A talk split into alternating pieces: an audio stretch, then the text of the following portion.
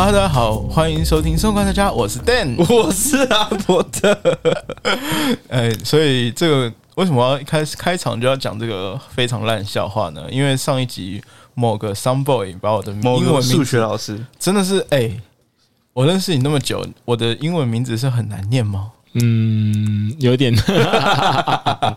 所以这个故事也告诉大家，数学老师不要教英语，是好吗？真的真的真的，我们今天还是听到我们 some boy，就像我上一集有跟大家预告的一样，其实 some boy 还有另外一个身份，就是我们的外送员。是。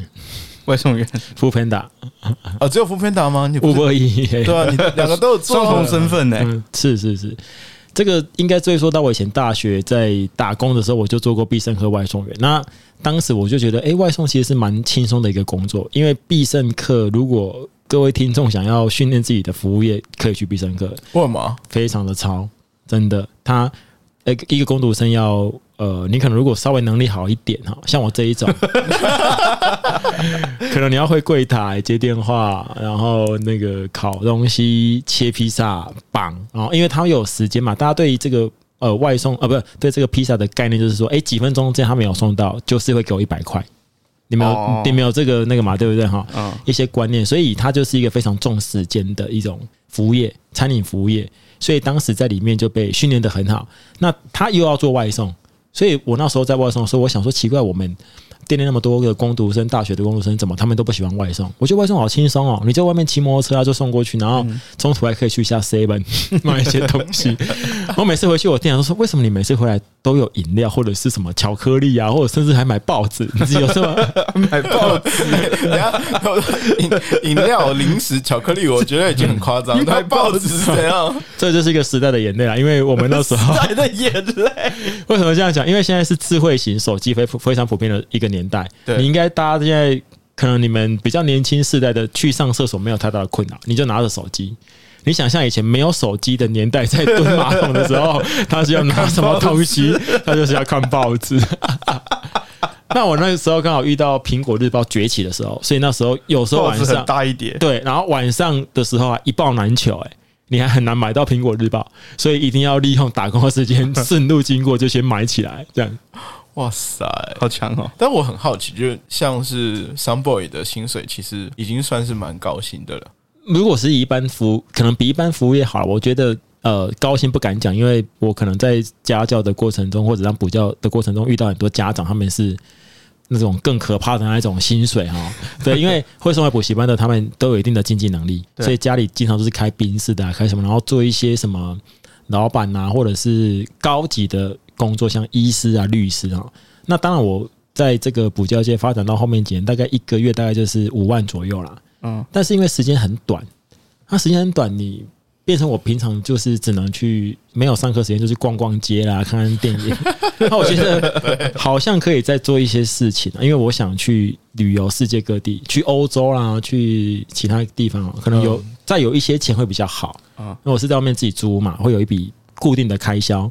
扣掉其实一个月大概就剩个一一两万这样子。我就要去欧洲，好像有点困难。那时其他时间很多，那我想说，哎、可以去兼职。在更早之前呢，还没有外送产业兴起的时候，其实我曾经到电影院去打工过。哦，就是你刚好把班把班卡住，对，就是然后你可以顺便看电影。对，没错，那时候 就是在呃 我我也是受惠者，你知道吗？哦，他有给你票，他没有给我票，但是我们有跟他看过电影，然后有时候我们不知道一些员工通道，但他都很熟，所以他有时候，例如说，我们就觉得，哎、我们是不是要提早去，例如说提早五十分钟进场，不用啦，三分钟在这过去就好了。那这个还可以跟大家简单分享一下。那时候我在电影院的时候，我特别跟他要求，我希望是晚班的时间，就是九点到十点之后啊。好死不死，刚好那一家电影院刚好有这样的班，而且是去放映室。我那那真的是去到那里之后，我才发现哦，原来放电影在电影院工作是有史以来我目前遇过最轻松的一种工作，更爽。更爽。如果各位这个听众你想要轻松的打工，就去电影院就对了。你这样说的，我也有点心动，因为我最近也蛮闲的。这个电影院的工作，那时候我去放映是什么？就去，然后坐在那边，然后就盯着荧幕，然后你就开始划手机。讲真对，因为讲真的，他要你排除一些状况，但是电影院很很少遇到几乎会让你遇到情形少之又少，而且他档案工读生派一般就是他都已经非常就是状况都没对啊，他会配个正职人员，那些问题出问题的时候是正职人员去解决，不是你去解决，你只要回报，然后可能就做一些简就你跟去保单的操作。全一样嘛，坐在里面，对，呃，但对，但是他是在放映室里面，其实它是非常恐怖，为什么非常恐怖？因为就是整个都是漆黑的啊，整个哦通道什么都不能有任何的光源，它是放电影的地方。就是上面那一间嘛，那个对，没错，没错，没错，没错。然后那时候我也知道一个，就是最近被大家讨论的就是乖乖的问题。以前我们在放映室的时候，就看到很多机器上面会被粘一包乖乖。你们不知道？我不知道 两位主持什么东西啊人，竟然不晓得这个这是什么时事？最近有被讨论到，这个乖乖才是台湾就是呃这个机械产业啊、电子产业的一个护国的一个真假的真的啊，因为你现在去上网查，就是很多人他们会在一些操作的机器上贴上一包乖乖，就是希望这个机器乖乖，就是这个取这个音。所以真的有真的有真真的，以前我以前我在放映的时候就发现有一些机器旁边都会被贴乖乖。我说这是要拿来吃的吗还是怎样？他说哦，不是，都是希望机器乖乖。哦没，想到我们两位我不知道我不知身道宽家没有发现他。这个这个我没有没有接触过年纪有有落差啦，对，对，那那时候我就有在电影院打工啊，所以我就觉得，哎、这个额外的时间还是要做一些事情。近期就是因为外送崛起嘛，那外送的时间很自由，你想上线就上线啊，然后你就刚好可以不用去排班啊，等等。他要他也要了，但是就是比较自自由很弹性多很大，弹性很大，不用去对谁对什么店负责这样。嗯对，我觉得这个也算是我认识 Sunboy 之后，我才发现说，其实人的时间真的可以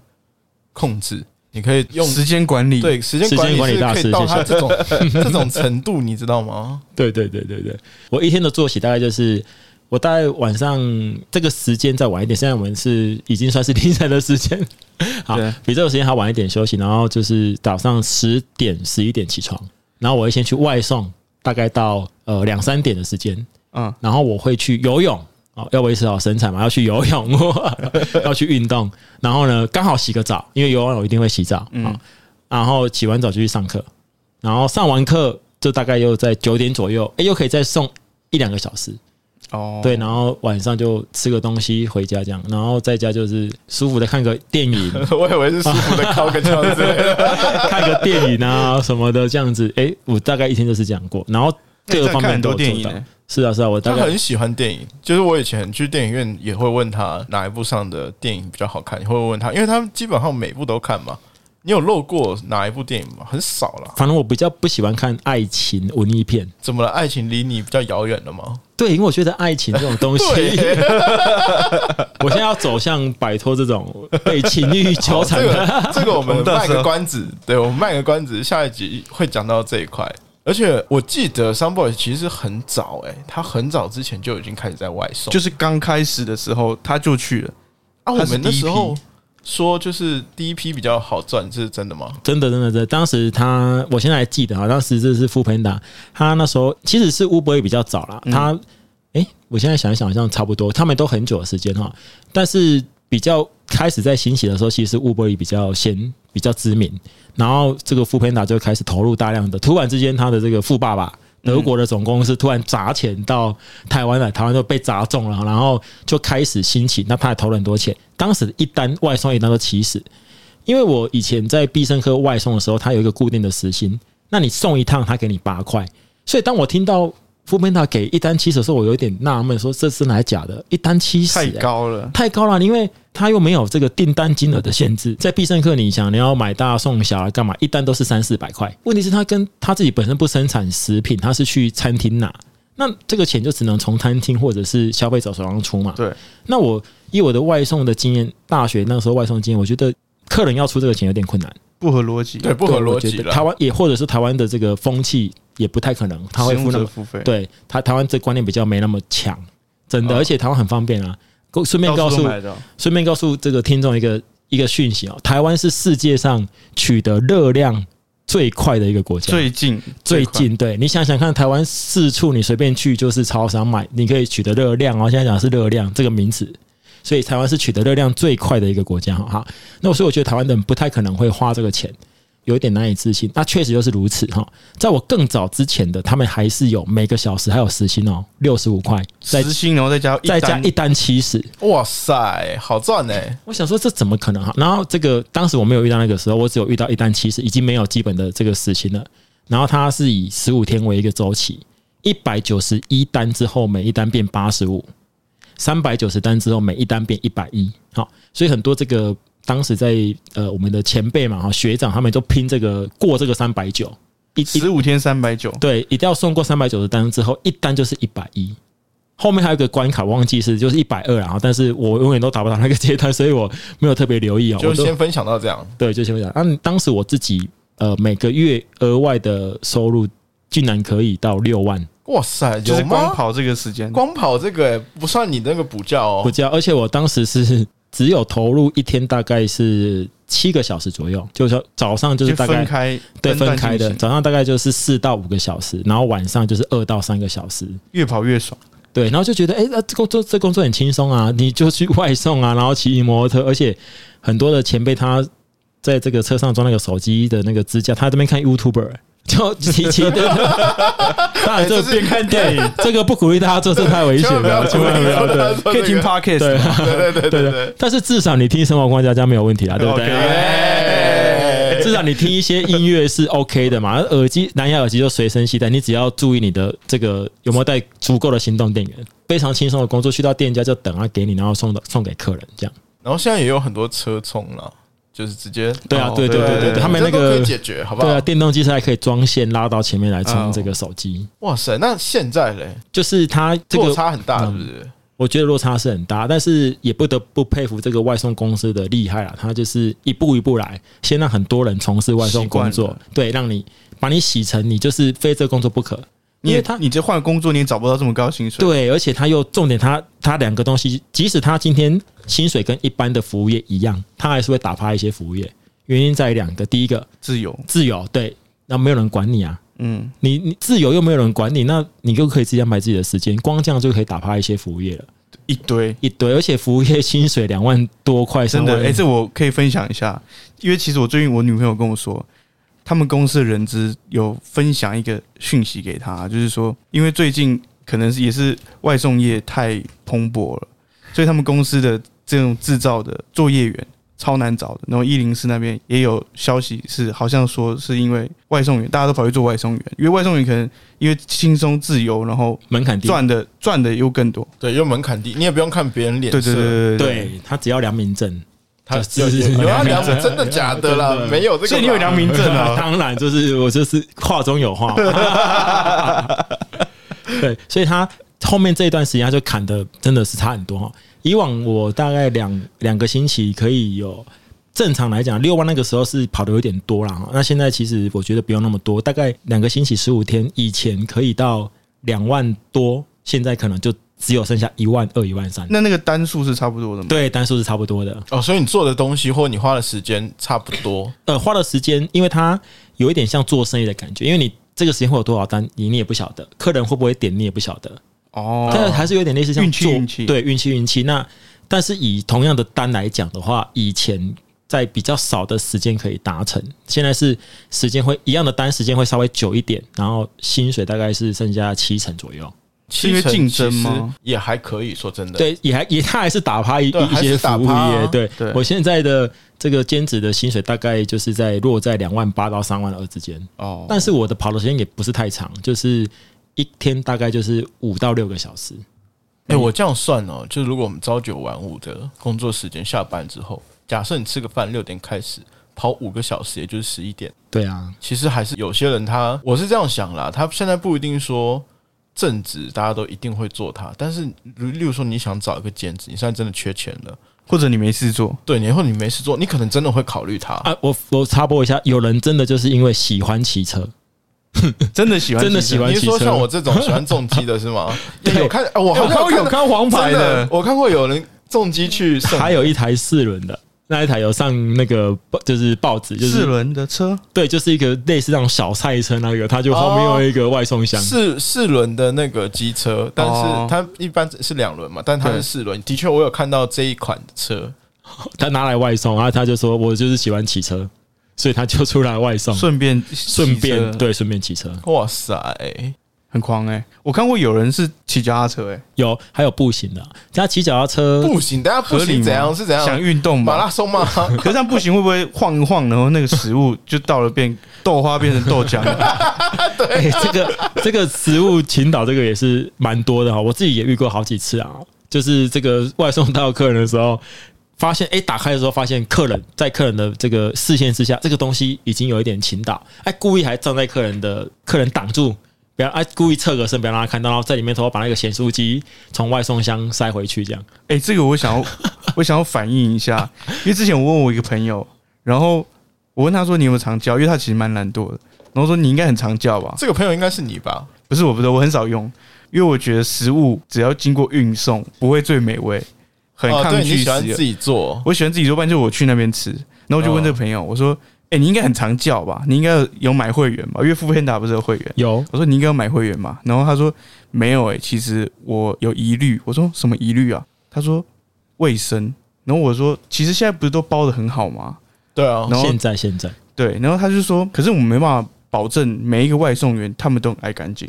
那、他们这是是是，他们没办法保证说他们的这个箱子里面是很干净，可能会有滋生一些细菌，会不会有这种问题？会，我基本上我自己在运送，我会考量到客人的这个区块，就是说，我们如果自己叫外送，我们也会希望话中有话，话中有话。我我我自己本身是真的，我那个食物我是不会去碰它。但是你问我，我看到那么多的外送员，有些真的是嗯 有一点邋遢，很有一点到有点夸张的地步哈，例如会有一些味道。真的假的啦？对那个身体吗？对对对，但我我觉得难免你在外送过程当中难免会有这个状况嘛。但是你怎么样去让客人看起来是舒服的，嗯，我觉得这很重要。那我也是有很多朋友，像刚刚阿伯特讲的，他因为这一层的关系，他就是他都不叫外送，他觉得这个食物，你跟我说，比如说我像叫咸酥鸡，真的不会有人偷吃一两个吗？哎，真的有有上新闻，有吗？有上新闻啊，不过那那个上新闻那个，如果跟我讲是同一件的话，那个是一个误会啊，他自己有买啦。啊，当然，他新闻最后出来也一定是这个结果，对啊不可能让你知道说 他。但是我自己认为，可能真的有人还是会，因为偷吃一两个，谁知道？看不出来，对，那我们不要讲偷吃掉出来的好不好？你可能在外送过程中，你让咸掉酥鸡箱子里面。掉一两一两一一两块肉在箱子里，这大家都可以理解。对啊，对他没有我那个朋友，他其实是他觉得箱子里面嗯，的卫生，也他就说会掉出来，那代表说其实真的，对除非是你而且要不就马有时候上处理，都汤汤水水蛮多的。呃我会洗，我会去洗那个箱子。你会啊去洗哦？我会去洗，因为我自己本身不喜欢黏黏的，所以我会去洗。不过这是指箱子有溢出东西之后，我才会去洗。你应该会蛮喜欢黏黏的吧？我自己在外送过程中，我会尽量避免让它溢出来啊，因为我有一点强迫症，我会去洗手，所以我很讨厌手沾到那个油啊，沾到那个、哦对，所以我如果汤汁，汤汁，那现在可能因为外送兴起，他开始这方面比较注重，会像麦当劳会把你整个封起来，嗯，贴纸会帮你贴起来。他们有那种贴纸很难撕的，撕了就破破掉。，你撕掉你就破掉，你就可以拒绝收下这笔订单。你会觉得，哎、我的食物是不是被客人就可以拒收。对他可以拒收？呃那如果假设啦，就是拒收之后，这笔拒收之后就，你自己吃，对，一般是这样子，然后每次把它撕开。像平台方会给你钱吗？还是还是会你送这一单，呃，除非是可规则你的室友，例如你自己跌倒，或者是你整个把它打翻。那这一笔订单他就不会给你钱，但是他就不会给你这个外送的费用，但是食物，食物的话你就自己处理，然后食物费用也会给你，没有食物费用，你又没有付？你食物你是食物费用给谁？给外送员了。食为什么要给外送员食物？外送员不是打翻了吗？外送哦，你的意思是说外送要不要付这一笔食物了？哈对啊，的费用不会，他平台会自己吸收。那这样他平台有办法支撑哦。呃，他的确有有发生过这种问题的。我好像还跟你讨论过，就是有人那个他知道外送平台有这个规则机制，有这个机制钻，漏洞就对。所以他就是，例如说生日点了几万块的那个东西到那边之后，请外送员打那个单，对打那个单，取消那个单，取消那个单。这个事情有上，这个事情有上那个新闻。那这个后续处理我不晓得怎么样。不过以我们的了解是，平台都比较不喜欢走法律途径，所以他就自己买单。对他自己买单。就是他像这种什么被取消，也有恶作剧呢，就在高雄啊，送到那个什么玫瑰园，就是在大寮那里的一个坟墓，刚好是我认识的一个外送员。真的假的？干这个一定 超怕的。他就是那个？那个地址定位就是玫瑰园，然后他就想说玫瑰园，哎，就送去的时候就是那个坟场啊，他也没有来取餐，就这样就恶搞，然后还好他，我觉得那个恶搞的人不是太聪明，因为他叫了好几个，所以变成好几个外送人在那边，他应该只叫一个，那一个就在那边等，很可怕嘛。哎，超可怕。对，他说他叫了好几个，好好几个，然后就变成两三个在那边聊天，我就然后等取消这样子。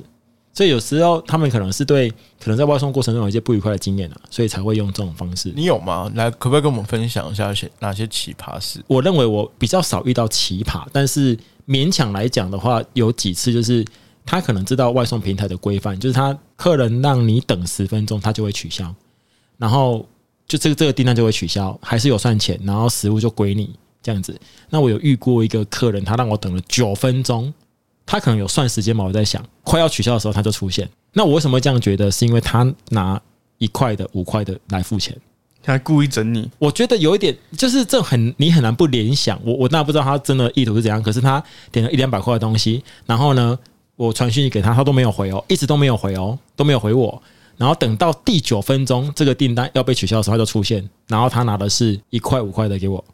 说啊，这是我我我那个结账的钱这样。所以我就觉得我遇到就是这样，他有点在恶搞，我觉得啦。那你有很生气？呃只有这一种吗？对，只有这一种，这偶尔我觉得还好啊。对，如果说你说整外送员是还好，但是遇过的一些奇怪的现象是有，比如说送去的时候是就是一般的住家，像大佬，大家就只有伸一只手出来这一种，然后可能女女生或男生啊，然后里面有一些奇怪的声音，那你等一，那你等一下，等一下，真的什么声音这这是哼，亲身经历哦。对对对，就是很奇怪的声音，不知道你在干嘛。你可以你可以模仿一下吗？我觉得他们应该就是在做某种事情啊。哪些事情？那这样他们还可以叫外送哦，还对你，是叫你你不晓得他这是故意的，还是他们中途会累吧，还是什么？他们可能 补充一下补充一下补充热量。啊，知识比较多，可能会消耗比较多的热量，所以就是一只手伸出来。但是在之前他开门之前有一些声音，哦，但我但是你你又没有听得很清楚，我只是觉得很奇怪。不会吧？以你的个性，应该会直接就贴在开门 对，开门直接听了吧没？有怕有监视器，没有 没有，我大概遇到的奇葩事比较少，但是听到其他分享的蛮多的。例如嘞，除了刚才那个坟墓的，还说什么？我一个同事他说有人呃，一个女生她跟她男朋友分手，然后非常难过，叫外送啊，她说我都没有人可以依靠，然后靠在那个外送员的肩膀上哭，说你的肩膀可以，你的肩膀可以借我一下吗这不是？什么？等下，这不是什么这是广 Swag 的那个没有，这不是什么 Swag 那个 A 片的情节吗？对啊，当时是遇到，当时有听到分享这一件事情，然后我当然是觉得有点扯啦。然后第二个就是还有后续吗然后没有后续哦，没有就是我哭一哭期待讲后续，没有啊哭一哭就没了，哦，好了，是他自己剪掉后面的吗？有可能哦，有可能对我他就没讲后面，我觉得不太可能啦，后续不太可能吧，除非他还有付费吧。这应该有点类似另类的那一种招揽招揽手法吧，招揽对也太懂了吧？用这一种。啊，另外一个比较夸张是在外送，这个可能新闻可以看到，就是外送的时候他遇到警察要那个，就是他是一个通缉犯叫外送，然后警察在门外部署，然后那个外送员撞到发现很多警察，警察就嘘不要出声音，然后最后他们警察的决议就是说，外送员去开门，等你开门的时候我们要攻坚。哇，真的有，真的，你上新闻搜查了这个，然后当时那个外送员还问我们的，我们我们在外送过程中会去有一个后台可以跟我们联系，就是及时的联系。他还问那个后台，那我还要送吗？嗯后台居然跟他讲要送，然后这件事情就是被流出来嘛，包括他跟后台的对话，他都贴出来。然后当时他很，然后他很担心被那个平台就是解除合作关系，嗯，对啊。不过后来他有证实没有，但这个事件是真的，哦，是真的哦，所以后来警察真的有抓到吗？就是有啊，就是趁他开门的时候攻坚呐、嗯，他确实有也叫外太戏剧送啊，化了吗？跟刚才那个 靠借肩膀那个一肩样，一样，对啊，真的就是这样子啊。所以外送确实会遇到一些、就是，所以外送人员也是蛮厉害的，帮社会解决很多问题。对他，你知道帮警察攻坚的，对 要借人家正常人肩膀谁会有这种对经验？对，啊，要解决食欲，还要解决其他的。又来了，有啦，我就感觉到外送真的有很多，应该会有很多奇葩小故事。对啊，我我相信我们有些听众应该也是外送有，有外送可能或者，是听过，或者是就是当事人是不是？会不会下面有人说我就是那个借肩膀的之类的？在下面留言，谢谢。在下面留言说，其实那个零钱就是我，就是。我，哎、真的蛮神奇的。但是外送其实讲白一点，我会有疑虑，就是因为现在门槛太低，嗯，嗯然后会不会也有很多像我比较常听说的，就是 A B 车啊，哦，但是我觉得这个到到 A B 车，我不知道大家的理解是这样，但是 A B 车就是他向公司提报他用 A 车外送，但是事实上他外送的车是 B 车，A B 车是这个意思。对啊，对啊，我就是用 A B 车外送。这个可以因为播吗？对，很多因为外送它主要是因为他当时不想要付，不想按照按照劳基法，所以他把这个合约定，他把这个合作关系定在是承不是雇佣，而是一个承揽。承揽的关系就有点类似你家叫一个水电工来这样子，那你当然不能要求这个水电工还要穿制服吧，对不对？但是他现在是希望你用什么样的样子去外送，你要用他规定的模式，他的衣服，他符合他的要求，他才愿意给你完整的这个外送费。但是他为了要满足不是雇佣的关系，是承揽的关系，所以他反过来，如果你没有做到这些事情的话，我就不要给你奖金。哦，他把部分的这个外送的费用又再抽一点点出来，你符合这些要求就可以得到这些奖金。就是你要有它的品牌的意向，对广类似他说他所谓的广告广告效果，形象，对对对对对对对，所以他才要另外再给你这个钱。如果没有的话，一单大概就只剩下三四十块而已。但是我后续也有比较，这当然是你们外送员可能就是这样的看法嘛。嗯，但是对顾客来说，因为有一些人就是所谓的跟平台方解除了合约，永远不会再让你去外送外送。但也有这种状况啊，他们就是利用 A B 车，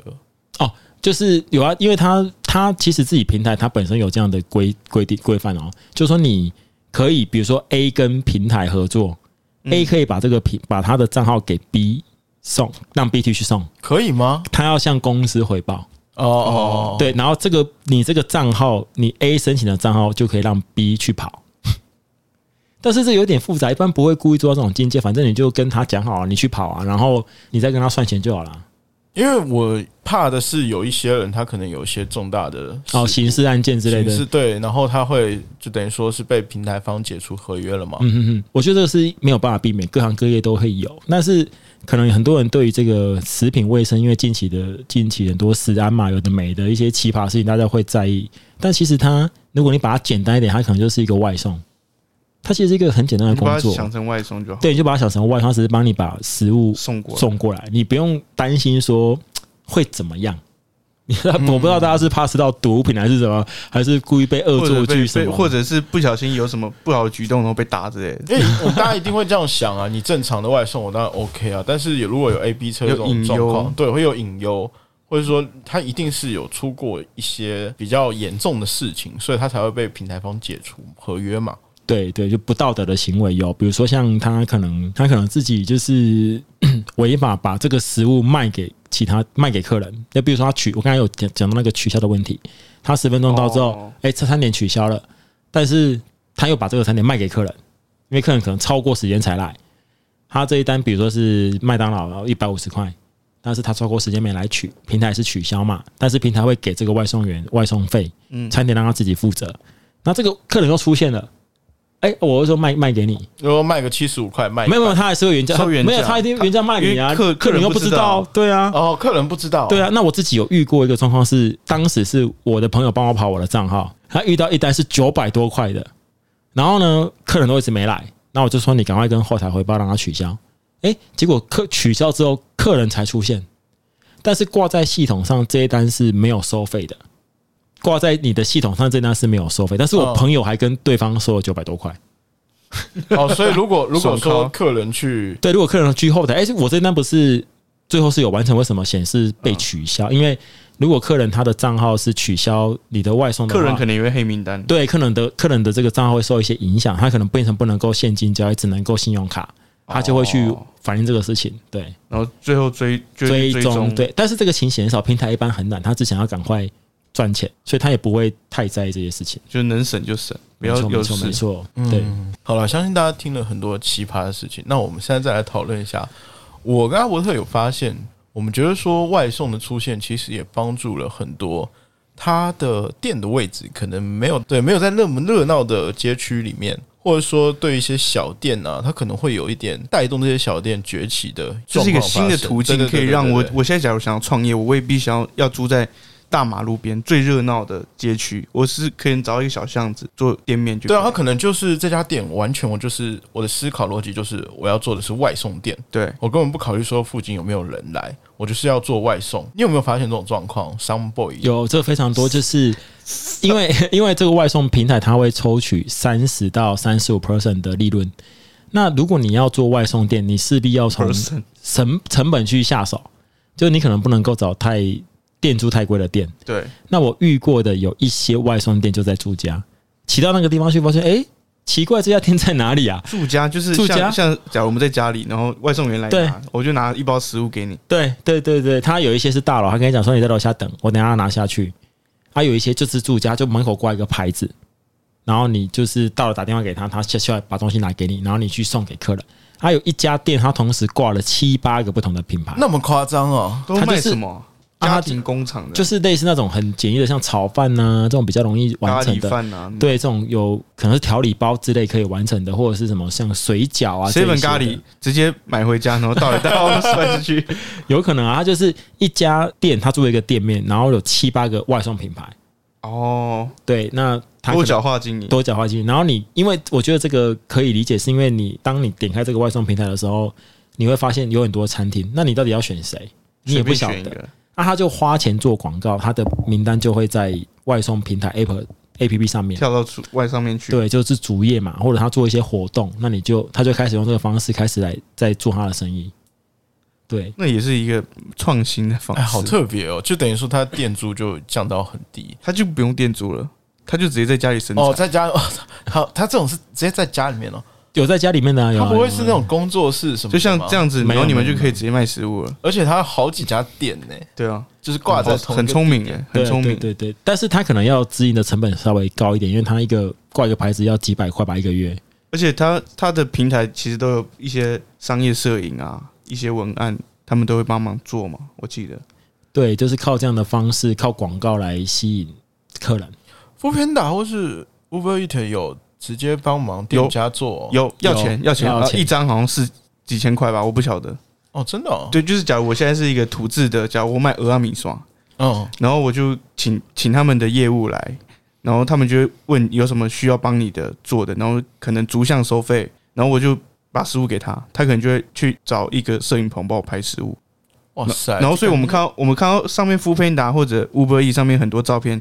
卖炸的可能都很像，然后卖面的可能都很像，因为光线，很像，光线很像，对，对对他们灯光打的方式啊什么的。是的，是的那，也算就算是蛮一条龙的服务哎，对，可是你如果没有这样做的话，你食物拍的不好，在上面可能没有人要。还蛮多人就是根本没有拍照，就照片是没有的啊、我只知道我呃这家店有卖这个东西，嗯，但是我不知道它到底长什么样。就你没有竞争优势啊。你如果消费者，你就不会想要点，对啊，我有时候也不太会点会怕啊。嗯，但是咸咸酥鸡卤味这不用什么照片啊。啊，这个台湾人很爱点啊，我可能一张一个晚上宵夜订单，光咸酥鸡的就占了七成八成。哦，真那么多、哦。对啊，所以大家对咸酥鸡跟卤味的热爱是哇，我好久没吃咸酥鸡，因为怕胖。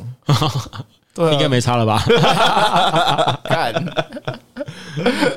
哎、有没有些店它是真的是外送平台？因为你送了很久，而且你在高雄地区跑嘛，嗯有没有哪些店是真的就是突然我都不知道这家店呢、但是这家店的销销量就非常好。有一些店它，我发现有少数几家啦，就是很奇怪，它在外送平台的单特别多，但是它可能现场客人都不是那么多。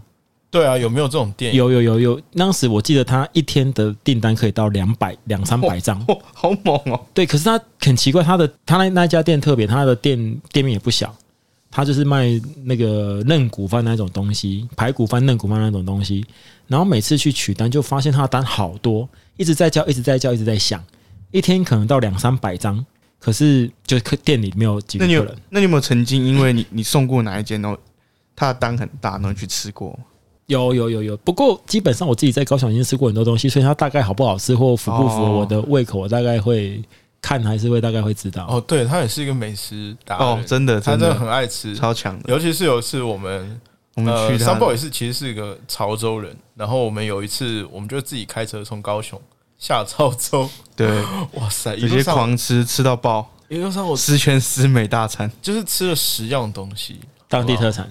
哇塞，有兴趣的话，我们可以分享一下这个 我们套装行程，真的很强。我觉得下次下次吧，我们再再跑一趟，然后我们去拍拍照，就放在可以可以可 IG 上面分享给大家，因为它真的是而且都很到地，每道都不雷的。不雷，没有他他带我们去吃，我们从来没有吃到雷的过，而且是真的，我觉得我平常完全不会想去吃，真的，很强大，好不好？最后吧，最后我们再讨论一个主题，我觉得也是大家会比较好奇的，到底 f o o Panda 跟 Uber E 差在哪里啊？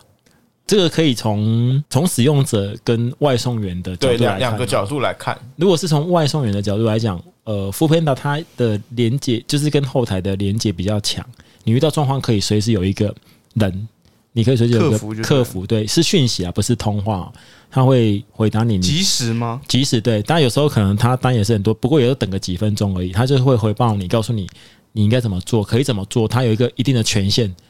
比如说你可能想休息，想要我们所谓的转单，或者是说有一些状况，它可以取消等等之类的。然后呢，Uber E 呢就是非常的，你完全找不到人，他也不给你客人自，生自灭。对他也不给你客人的电话。所以你以外送员在使用呃在外送的时候，你如果是这两个平台的话 f o o Panda 是比较比较轻松一点完，整度高一点，完整度高一点，你比较不用担心一些突发状况，你不能够应对。但是 Uber E 的话，就是没办法，你就是找不到他的人，他是有一点类似在人事成本这一块上省了很多，多然，后拿去做行销。拿去做行销。对，然后呢对，然后啊，但是在外送的费用上来讲了哈，Uber E 它是一直在砍，所以它这一段时间它的外送的能够赚的钱已经是极少了。它有一点类似说，我只要兼职的人，不要你来当全职的外送员。如果要当全职的 Uber E 的外送员，也很难在现在这个时候赚到太多的钱。有的话就是少，我知道就少数几个，他们可能做很久，所以平台会给他们单，就是固定，因为你送很久嘛，你可能会有一个优优先被选到所以去听起来外送 f o o Panda 比较永续经营的感觉。他走的路线就是想把所有的外送员掌握这个人事，我有这样的感觉，让你们都来做我 f o o Panda，甚至他哦在某一个地方、某一个地区开的这个什么真人的广告，就是说你只要有 Uber E 的外送账号，我就直接开通，哦我就直接开通让你可以上线送福本打。哦，那是那哦，那那个单的价钱有差别吗？单呃，Uber E 现在的外送员能够赚到钱很少，他那个集聚又拉高，所以他一单可能只剩下三四十块。如果你距离近一点的话，那平均大概要花多少时间跑一单？平均大概是十，如果单都不断的话了哈，你一个小时大概可以跑到四张到五单五张，单都不断哦，哦就是一直不停的接接接接接。可是现在不一定如此，因为很多呃很多因素，然后包括平台也很多，他会不一定会选择 Uber E 嘛，所以 Uber E 的司机能赚的钱就真的少很多，跟熊猫比起来差很多。如果是熊猫的话，它大概还可以像我刚才讲的，可能一个小时你还可以赚到两三百。哦，平均下来的时薪呐、那 Uber E 就很难了。那你还是当老师比较快。额外的时间还是可以外送啊，因为不可能在中午的时间上学校学生的课、啊。哦，对了，对的，如果以使用者来讲的话，我觉得这两个平台其实是差不多，大同小异。大同小异。对，那 Uber E 它是近期开始，几乎好像每一个月都有外送免费的这个这个服务。那 f o o Panda 是偶尔几次，或者是三一呃一个月给你三次这样子，用完就没了。哦，对对对啊，那熊猫的餐厅在台北市以外比较多，跟熊猫合作的比较多。嗯，然后在台北市，我听说是 Uber E 的 E 的餐厅比较多，因为他们在那边占足了这个先机，跟一些店家有签只跟他们合作的这个合约。合约对啊，他们也抽成比较少。如果你只跟一家平台合作的话，他只抽你三十 percent；如果你两家都合作，他可能会抽到三十五。所以一开始的时候，有些店家只跟 Uber E 合作，没有跟熊猫合作。哦，后来就已经懒得改了。对，懒得改了。然后可能可能也觉得这样够了，他也做不来。也不一定啊，搞不好合约没到期啊，他要合约到期对之，后，因素很多，因素很多了。我自己是有感觉，因为我之前叫外卖的时候，发现哎、诶这家店为什么突然之间在 Uber E 上没了？它就会转成 f o o Panda。嗯然后我还有的时候会就是刚好路过，我就去买一下嘛。嗯，买的时候我还问他说：“哎、你们最近怎么是 Uber E 都不送了吗？”因为他有的时候有，有的时候没有，我觉得奇怪。然后他说：“哦，没有，我们现在就可能只跟 f o o Panda 合作，他就会只挑一家合作。原来这个状况都是像上 boy 说的那种，嗯，嗯，就是他可能合约到期了，是吗？或者是抽成高，或者是他觉得这样已经够了。像高雄有一家很有名的饭团，他就是只跟乌波一合作，那光现场个人加乌波一，他就觉得我差不多就能够付，就是我的店的一天的生产量是这样子。哦，我再跟一家合作，我也做不了这家饭团好吃吗？很好吃啊，在哪里啊？在建工路那里啊，建工振兴路哪一家呃饭团啊？大港饭团，大港饭团。它是那个蛋那个咸蛋黄的，那这里也有阿亮饭团啊，附近而已啊。对，但是他那家咸蛋黄我觉得特别好吃。哦，好啦，因为我想说他又饭想要，吃了，我也是，我也是蛮喜欢吃饭团的人啊，所以我我就高热量，先问问他，高热量，我只会早上吃啦。对，那说真的，就是因为你是两边都做嘛，所以其实你不管是 f o o Panda 的群主或是赖的群主都会加。你有没有发现，就是这两个会不会有什么对立？因为我曾经，我真的曾经亲身我在店外在要等东西的时候，然后我听到两个那个两个外送员在对话，在对话，然后说你干嘛要送送 o o Panda 或者干嘛要送 Uber E E？对，哦，捍卫自己的对对对，类似这种，然后也会跟店家靠背，然后他就说什么像可能某一家平台它的外送员素质都很糟糕啊，这样这样这样这样。我说我还蛮好奇你们你们自己啦，外送员之间到底有没有这个状况？两间都是对啊，但是所以他才会了解脚踏两条啊。船，但是我这个可以分享一下，我觉得以前在以前在聊这个问题的时候，大家都有谈到说台湾人是不是奴性这件事情。嗯，你看聊得这么深，外送员是很有深度的哦。啊，台湾人到底是不是奴性很重？有时候我觉得你只是出来一个工作，但是他跟你就不是雇佣关系。不知道为什么有一些人他就觉得，我如果是 Uber，我就要忠于这家公司，所以熊猫就是竞争对手。他是这样看待另外一家公司，所以真的有啊，真的有啊，有然后他就会很不，他就会很讨厌那一种双开的人，我们叫双开。很讨厌你，对他可能很讨厌我之类的吧，但我不会让他知道我这个时候在送那个 Uber E，因为我从来不用 Uber E 的箱子啊，因为太难用，我都用熊猫的箱子他，有差哦，有差啊，那不会被扣款吗？就是不要被发现啊。可是就像这个问题，也可以问问听众哈，你们会如果说一个外送员他都有按照就是食品卫生的方式去运送，你会很在意他他是什么牌子？对啊，你会很在意他，以及他是不是要呃全程穿着制服，像这种不是很重要的东西，你们会在乎吗？对啊，对啊，这个是也是一个值得思考的问题，对不对？我这样讲好了，我我大概有感触，因为我有大概认识一些，哎、他是 f o o Panda 还是 Uber E 啊？忘记了，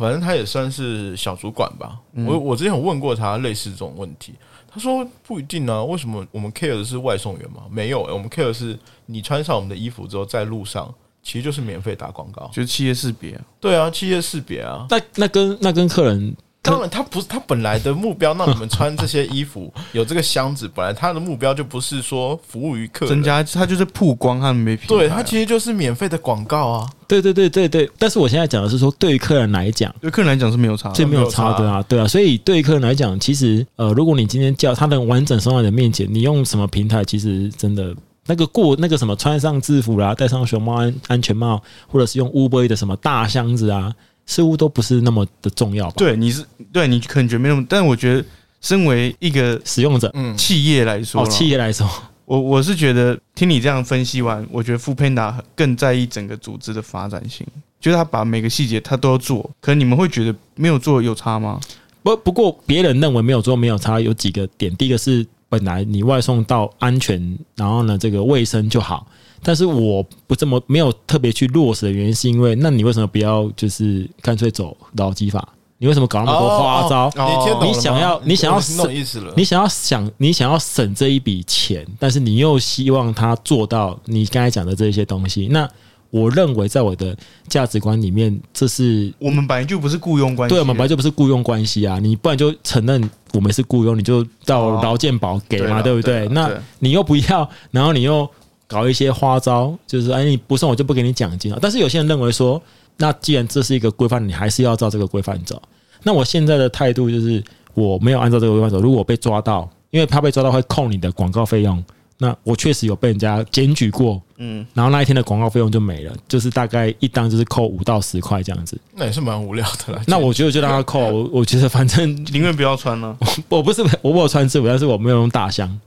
哦，你没有用，例如说你送你就用放在前面小小的那种人。对对对对对对对对，那其实就是没有达到广告的要求，但是其实上你对于食品的卫生，你还是放在那个保温箱里面。那如果遇到不能放的东西，我会自己把那个单转走，像披萨，哦，披萨你不可能放纸的吧？对，那因为披萨卷，那我就把它转走，或者是我把那个小箱拿起来放到我的机车后座，把它变成横的，然后手拉着这样去送。啊，如果送，如果如果我真的做不到，那我就是转单，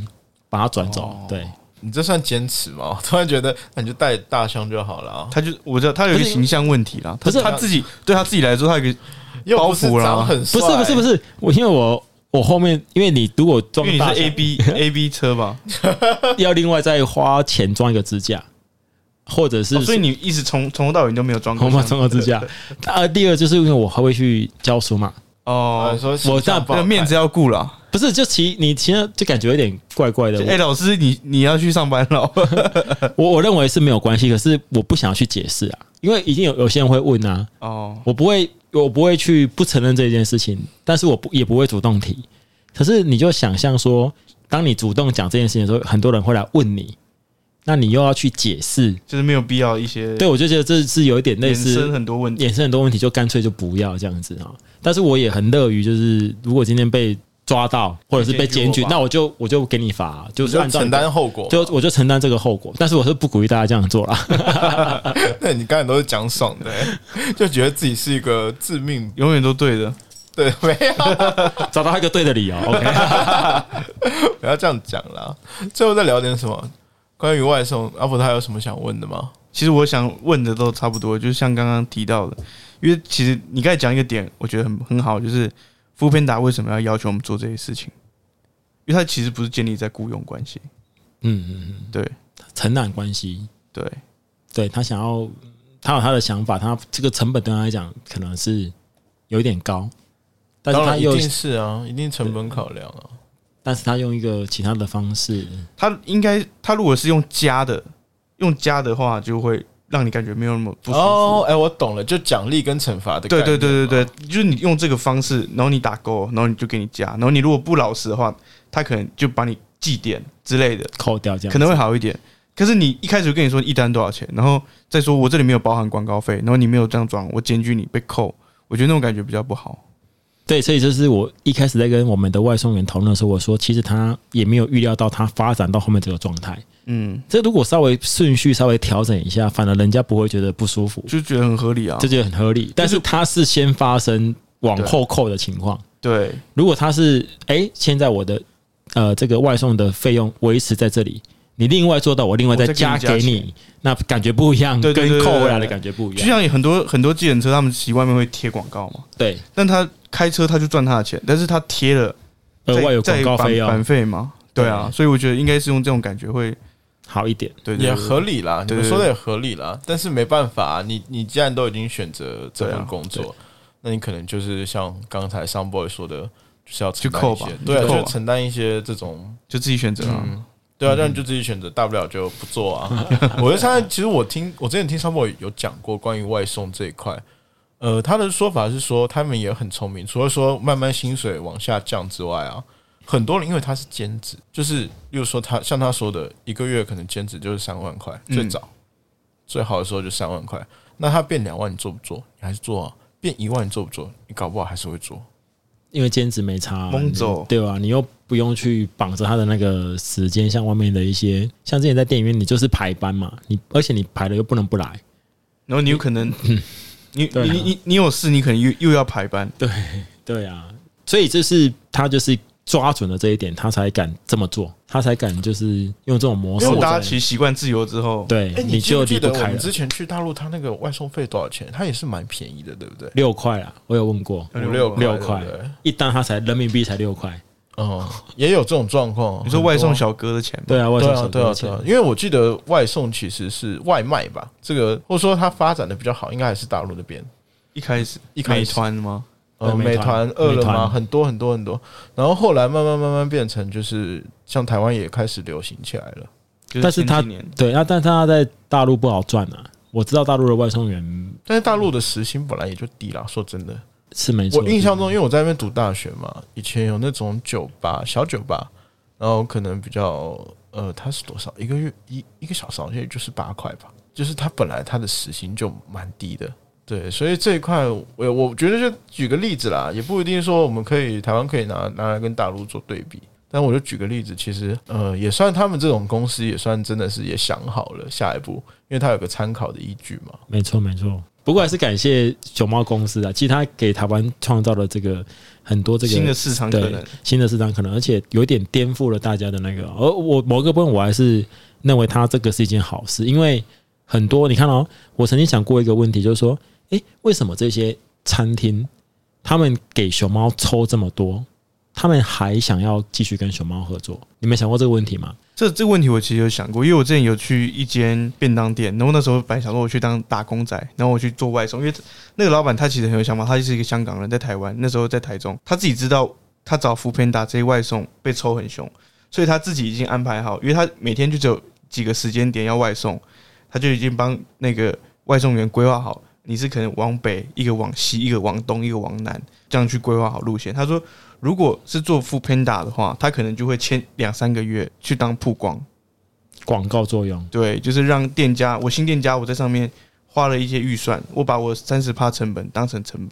广告费。广告费，哎，这样合对理，对对对对，这样也是蛮合理。的。但是，嗯，嗯，但是我觉得最让我认为最主要的原因就是，为什么这个外送工作现在这么多人做哈，还是因为大家普遍就是低薪呐、那你想，他抽三十五趴，他还要合作，台语讲的那个，你们听听懂懂台语哈？对可以可以可以，台头的行李无人者啊，了解的行李无人者，台头的行李无人者，赔钱的东工作没有人要做嘛，对，杀头生有人做啊，赔钱的东工作没人做，所以其实他抽三十到三十五 percent，店家还是有赚。废话，没有还没讲完，但是他为什么不愿意给原本工作的人？所以这个第一，这是一种恶性循环，因为他哦，对我，我宁可自己赚啊，我不要把这个钱给来我这边工作的伙伴。他一个，他就给你一个一那个像有些早餐店，他生意真的好到爆，他一天可以赚，可能赚到一万，但是你来打工，拍谁巴拉时薪就是这样子，一百六啊，不可能多给你。想我这样讲好了，就讲白一点，就刚才上报也提了，就是低薪这个问题。因为说实话，就是我们刚才其实阿伯特有在讲嘛，其实现在很多工作其实是找不到人的。对，除了假设，就算有年轻人就是草莓这些习性之外，我们是不是也要思考一个问题？我们的薪水是不是真的太低了？卡住了，就是连外卖都已经比不上了。对，真的没错，有技术人员的对啊薪水都没有那么重点啊，就是好，你搞不好你今天随便做一个服务业，我们就包括我们刚才去吃海底捞嘛，嗯。我觉得我们虽然没有问他们薪水多少，他说是偏高啦，嗯。但是说实话就是，一个三四万啊，嗯，对啊，你顶多 三十万，我觉得顶了吧。对啊，嗯，那你说真的，如果外卖你今天拼一点，对，超过就是这样的钱，或者超过啊，而且他刚刚那个海底捞，他工作时间是九个小时，不包括他在里面用餐的一个小时，所以他等于他十个小时要绑在那个店里。那你今天从你家要出发到这个公司去工作，你可能要花一个小时的准备时间。嗯，你下班之后，或许他是百货公司，你可以直接就就走，就就是就是当下班就当这个 休休闲一样。但是有些可能还要回家，那你等于就等于你算一算，也大概是十一二个小时，为了这个工作。对，那你外送更轻松，你是上线啊，上线就上线就是刚从家出门上线，所以就说白了，没有就，是抱歉，我是在家上线啊，因为我家就住在那个乐区旁边，我是直接在家上线，等有单，我可能那时候我在大便，然后大干净了，放心，我一定会先洗澡，然后我再去开始这个外送工作，所以他就低薪，就是台湾就是不肯，就是面对这个低薪的问题去，就是改变它，资方不愿意，资方不愿意事情，对，因为就讲白一点，你现在好了，你真的请不到员工吗？你一个厂商，你一个公司跟我说你请不到员工，你是真的请不到员工，是没有这些人的吗？这些人都是你你你觉得你请得起的员工，没有人要这一份薪水？对啊，，是你请得起的员工，根本就不会想要这份薪水对啊。就这样。对啊，人家在跟我说，可能在说这些，有的时候我在想哦，如果我们的薪水够高的话，你不能外送啊，对啊，对，可能 很多人真的不会再去对啊。外做送，外送，只要我们薪水够高，而且我们现在有个状况，就是我们还是提到之前说的继职教育这一块，就是好像大家都不太尊重专业。是啊，没错，你就是不尊重专业，你才不愿意给他们钱啊。对啊，所以外送员的薪水反而我刚才很感动诶、就是因为我们其实刚刚吃完海底捞，我去拿冰淇淋的时候，我我有稍微问一下，我就随口问了一下一个旁边的要求没有没有要求，没有要求，我就随便问了一下，然后我就问他说：“哎、请问你们是只有这边有冰淇淋吗？还是说其他地方有其他的口味？我想去看一看。我并没有要求有其他东西，我只是想去问一问一。下，他说：“哎、我们还是有其他口味，但是我们把它放在库房里面。嗯你要的话，我帮你拿。”然后我就很不好意思，我本来是拒绝他的，但他觉得没有什么啊，我们可以帮你们服务这样子。他最后就拿给我了。刚才你不是也吃的很开心？对啊，我以为是你要求别人，没有，我真的没有要求他，我只是顺顺路刚好去问一下。不过我是觉得刚才海底捞的那个服务真的是让我觉得很厉害，很感动。我们要了，我们去搭讪了一个服务员，服务员对，然后他放，心，他是男生，他是男生，他是男。生，然后我们也蛮希望他来跟我们分享一下，因为海底捞的服务，我们以前在大陆也其实也吃过，对，今天在台湾，我还觉得还是有惊艳到，而且我觉得这位服务生他给我们的感觉是，他很特别，是他其实提供服务的时间点很精准，就是他不会让你觉得他要一直给你服务，给你造成压力，对，而且是轻松的。是轻松的。所以我觉得真的服务业真的不太容易，包括其实我们 Panda 或是这些外送都算服务业嘛，对，嗯，对，但是可能很抱歉，我如果认可能在外送的时间跟他一样的话，可能会赚比更他更多的钱。这个就是一个现实的残酷嘛。你看他能够在服务上，能够在这个海底捞做出这样的服务，却没有办法得到相对应相对应的一个酬劳。对，对，这是低薪问题才会导致现在外送工作，因为他也不用去特别跟客人互动什么嘛，就餐点交给你就收钱。哦啊，这样说好了，我觉得海底捞的服务，让我感觉最深刻的是，他们的服务都是主动的，嗯他主动想要帮你做服务，而不是就被动的。我们可能叫个菜，就说呃，请问有卫生纸吗？或者说嗯请问有其他东西，并没有，他是很主动的帮你去服务，对这是让我感觉最深刻的地方。对他跟一般的服务业讲白一点，我们刚才其实是有想给小费的，对我们有问他说，就可不可以给小费，或是其他的，我们其实就只是想问一下，嗯，但是后来他们好像应该是他们内部吧，应该是不太允许收这是一个企业文化，对，这是一个企业文化，或者是我们下次再请他来。我记得他姓叶，我不过没关系，我收外送有收小费，谢谢。哎、小费这个再聊一下吧。哦，对，有时候我们在台湾比比较多，就是一块不用找了。我只我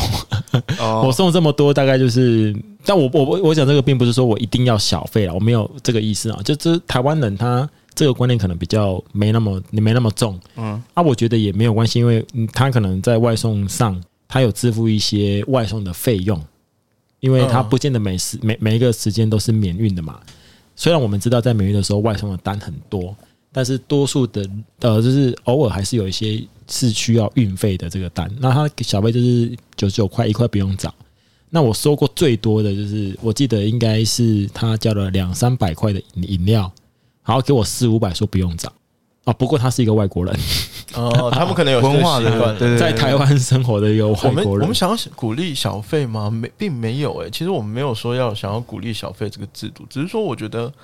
呃，碰到这样的人，真的会想要给他一些奖励，对，就刚才的服务，或者是说，我们想呼吁大家，就是如果你真的碰到这样的服务的人，你可以真的很当面的夸奖他。，对，就给他一些鼓励，他会蛮感动的。他刚刚才其实我们跟他聊了也蛮多的吼，就是一直打岔，他不让他也没有啦，我们只是刚好他趁机就是他抓准时机抓准时机跟我们聊一下。诶，他有那他的表情让我感觉他好像真的有小小被感动到。对。他说他做这么久，没有人跟他说过这样子的东西。哇，真的这一块好不好？大家如果生活观察家，观察到了，真的啦，有有希望说，如果大家可以，呃，如果真的碰到这样的人，真的你不一定给小费，但你真的可以当面夸奖他。OK，对，那我们今天其实跟关于外送就差不多这样子了吧？要不然等一下那个 Sunboy 可能要加台钱，对，好不好？那如果对对于外送，或是你本身是一个外送员，你有什么非常有趣的小故事，欢迎跟我们分享到我们的 IG 或者是 FB，甚至可以写 email 给我们。然后一样，Sunboy 的那个 IG 我会 N D 五五 ND 二零五二零五二零，然后我会还是会放出来了。那大家有兴趣就是可以找他聊聊天，他真的是非常有趣的一个人。对，或者是你有什么外送，我们可以交流一下。也可以交流一下，真的很有趣，好不好？那我是中冠家家的定，我是阿伯特，我是 Sun Boy，你自己会害羞是不是？那我们下次再见喽，拜拜拜拜。